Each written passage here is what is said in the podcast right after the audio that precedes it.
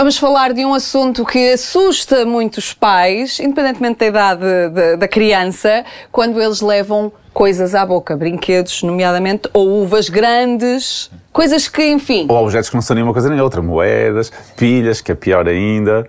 Uh, pronto, há aqui alguns cuidados que temos que ter em atenção. Uh, perceber que mais ou menos até aos 3 anos, embora mais velhos também fazem isso, até aos 3 anos as crianças gostam muito de explorar com a boca.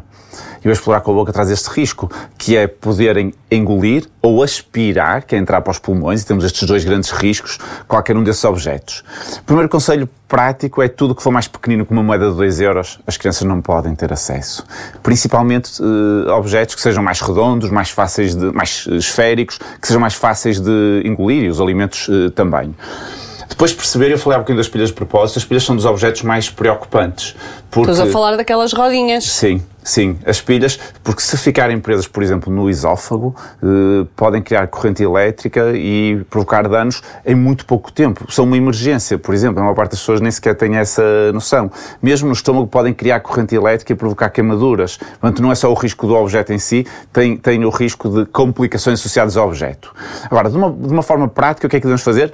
Primeiro, limitar o acesso a estes objetos, a estes alimentos, mas eh, se acontecer, perceber que se entrar para o estômago, geralmente tudo que for assim mais pequenino que uma moeda de 50 cêntimos em princípio é eliminado sem grandes problemas. Pode-nos parecer muito, porque efetivamente é grande, mas à partida será eliminado sem grandes problemas. Portanto, se a criança não tiver queixas, o ideal é vigiar durante 2, 3, 4, 5 dias, às vezes um bocadinho mais as fezes, certeza, não é? para tentar perceber se foi eliminado ou não, e estar atento a sinais de dor de barriga, algum desconforto, algo diferente, que a criança se queixe, e aí terá que ser observada, porque em alguns casos, se a criança não conseguir eliminar, pode ter que se fazer uma endoscopia para retirar ou algo do género.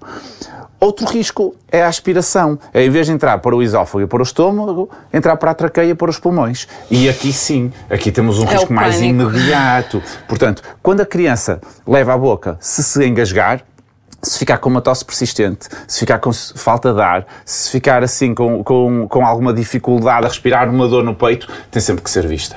E aí, nem hesitar, é levar vale logo às urgências. Sim, não vale a pena, tem que ser visto, tem que ser auscultada, eventualmente fazer um raio-x se for algo metálico que se consiga ver, porque se for, por exemplo, um Lego, não se consegue ver no raio-x, na maior parte Curiosamente, das vezes. falaste dos Legos, eu tive um episódio desse só.